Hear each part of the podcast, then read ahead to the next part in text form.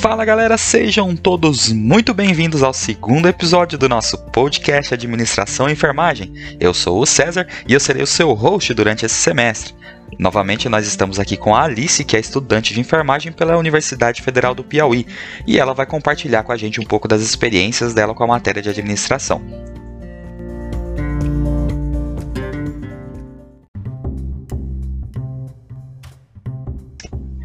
Alice, seja muito bem-vinda de volta ao nosso podcast. É um prazer ter você aqui. E eu quero que você comece contando para o pessoal qual foi a sua experiência no seu segundo dia de aula, qual foi a experiência nesse segundo contato que você teve com a disciplina.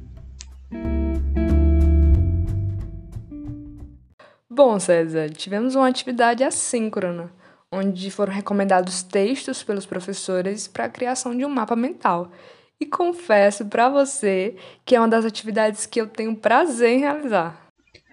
Olha, realmente os mapas mentais são muito legais, eles são muito interessantes. Inclusive, fica a dica aí para a galera que está estudando agora. É uma ferramenta bastante útil que pode ajudar a organizar e fixar o conteúdo que vocês estão vendo, tá? Então, é uma dica bastante legal. Mas Alice, conta um pouco para a gente de qual foi o assunto do mapa mental que vocês viram nessa aula.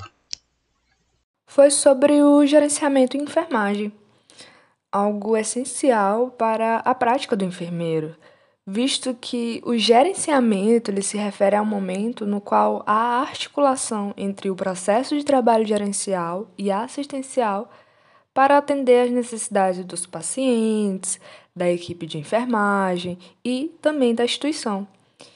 E a SAI, para quem não sabe, é a sistematização da assistência de enfermagem, e ela é um instrumento importantíssimo para o gerenciamento do cuidado. E de fato, esse gerenciamento é essencial. Mas em quais momentos o enfermeiro precisa gerenciar esse cuidado? O enfermeiro gerencia o cuidado quando ele planeja, delega ou faz, prevê ou provê recursos, capacita sua equipe, educa o usuário, interage com os demais profissionais, ocupa espaço de articulação e negociações, Existem também outro conjunto de ações relacionadas com o gerenciamento do cuidado por parte dos enfermeiros. E são elas: dimensionar a equipe de enfermagem, exercer liderança, planejar assistência de enfermagem, gerenciar os recursos materiais, coordenar o processo de realização do cuidado, realizar o cuidado e ou procedimentos complexos, avaliar o resultado das ações de enfermagem. São um conjunto de ações essenciais para o gerenciamento desse cuidado. Muito legal, Alice. E de fato, essas ações são muito importantes para se ter um gerenciamento de qualidade, né? E um dado bastante interessante que vale a pena mencionar aqui para os nossos ouvintes e que também você já tem conhecimento possivelmente é de que, de acordo com a pesquisa do Instituto Brasileiro de Geografia e Estatística, o IBGE, 50% dos trabalhadores da área da saúde atuam dentro da área de enfermagem.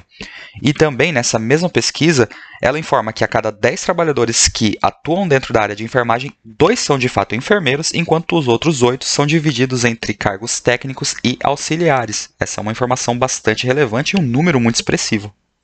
Isso mesmo, César. Há uma presença expressiva da enfermagem na gestão, gerência e gerenciamento do cuidado, principalmente na atenção básica. Mas, infelizmente, apesar dessa ampla contribuição da enfermagem, os enfermeiros não são identificados como pessoas chaves, como partes interessadas nas políticas de saúde. Por isso, a Organização Mundial da Saúde propôs estratégias de fortalecimento para eles com impacto no processo de trabalho gerencial. E quais seriam algumas dessas estratégias propostas pela OMS? A contribuição da enfermagem no desempenho do sistema de saúde, desempenho de um papel proativo, o gerenciamento da força de trabalho estratégias para educação e treinamento e desenvolvimento de carreira de fato, são estratégias bastante interessantes e bastante importantes também, né? Alice, para finalizar o episódio de hoje, eu queria te fazer uma última pergunta. Eu queria saber, eu queria que você contasse para os nossos ouvintes aí, como o enfermeiro gestor ele está lidando com esse processo de gerenciar uma unidade durante esse período de pandemia? Um dos textos disponibilizados pelos nossos professores falava sobre o protagonismo dos enfermeiros gestores na organização de uma unidade diante dessa situação. E esse protagonismo foi evidenciado devido ao uso das competências, algumas já faladas aqui, que é a comunicação, tomada de decisões, liderança, administração e gerenciamento, assistência à saúde e a educação permanente, que são cruciais para a reestruturação hospitalar e reorganização da dinâmica laboral.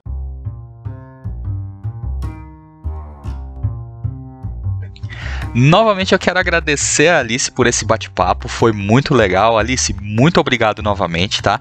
A gente ainda vai ter mais episódios, vão estar muito bacanas e a Alice vai continuar com a gente aqui compartilhando as experiências dela. Eu quero aproveitar também para agradecer aos nossos ouvintes, muito obrigado pela companhia de vocês. Eu espero contar com todos no próximo episódio. E galera, se vocês não tiverem ouvido ainda o nosso primeiro episódio, ele já está disponível, então corre lá, tá? E com isso a gente encerra o segundo episódio do nosso podcast e aí eu espero ver vocês em breve.